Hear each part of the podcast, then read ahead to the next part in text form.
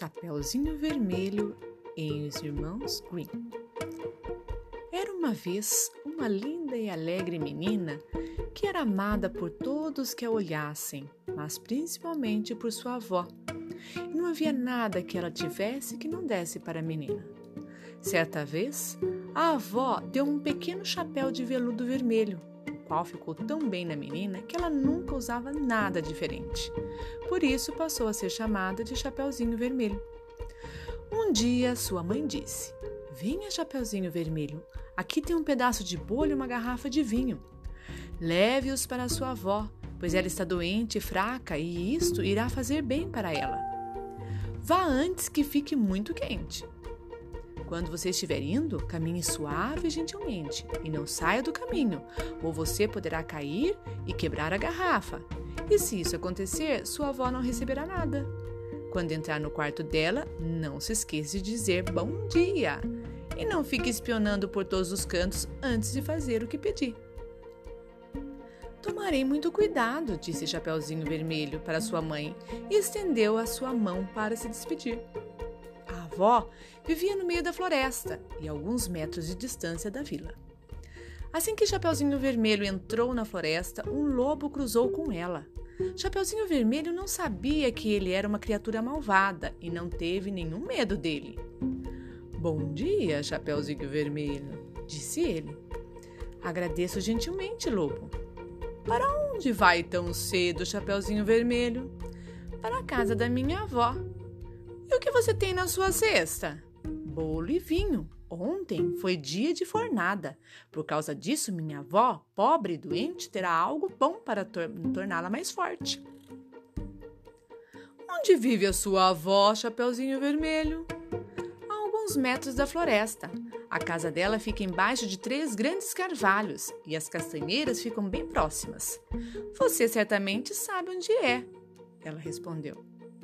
O lobo pensou consigo: que criatura adorável, gentil, que bocado delicioso e rechonchudo. Seria melhor que ele a comesse em vez da velhinha.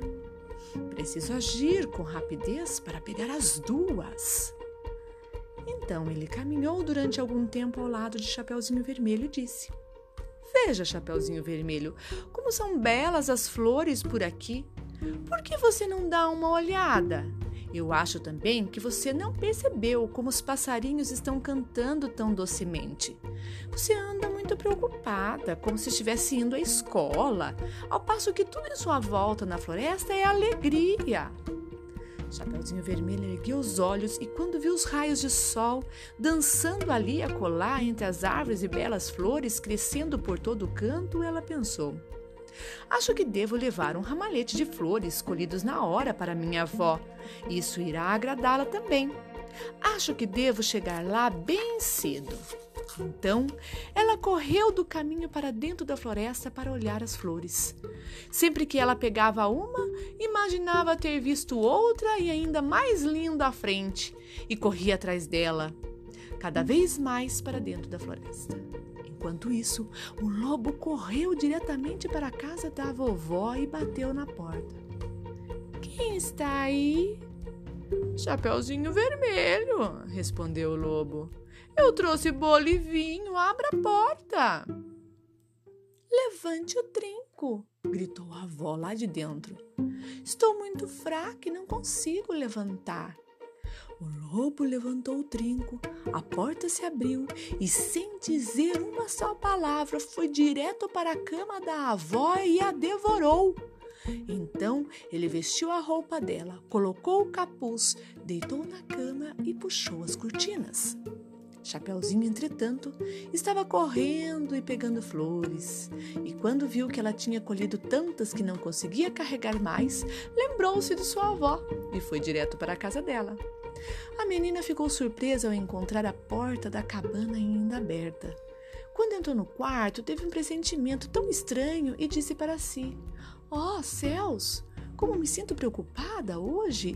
Em outras ocasiões, eu gostava tanto de ficar com a minha avó.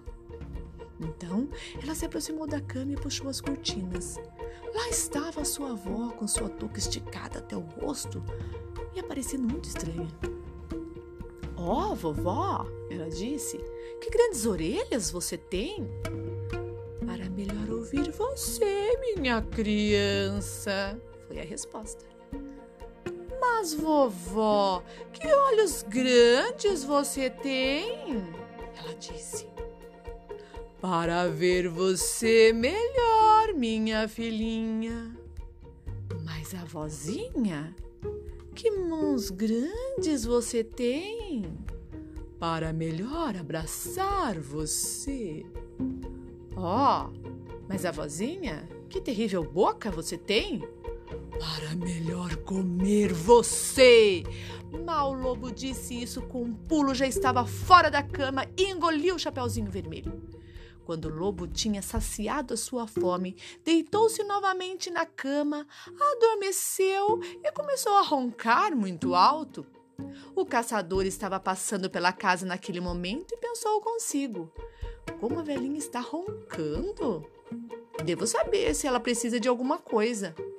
Então, ele entrou no quarto. Quando se aproximou da cama, viu que o lobo estava nela. Eis que te encontro aqui, seu pecador de uma figa, disse ele. Há muito tempo que tenho te procurado. Quando o caçador estava para atirar no lobo, ele se lembrou de que o lobo pudesse ter devorado a vozinha, mas que ainda podia ser salva.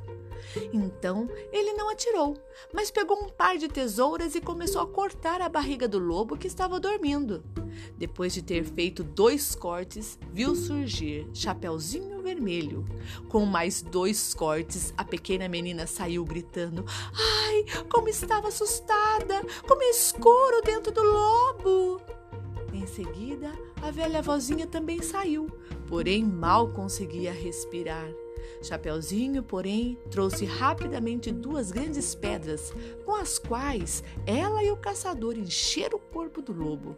Quando ele acordou, quis fugir correndo, mas as pedras eram tão pesadas que caiu imediatamente e morreu.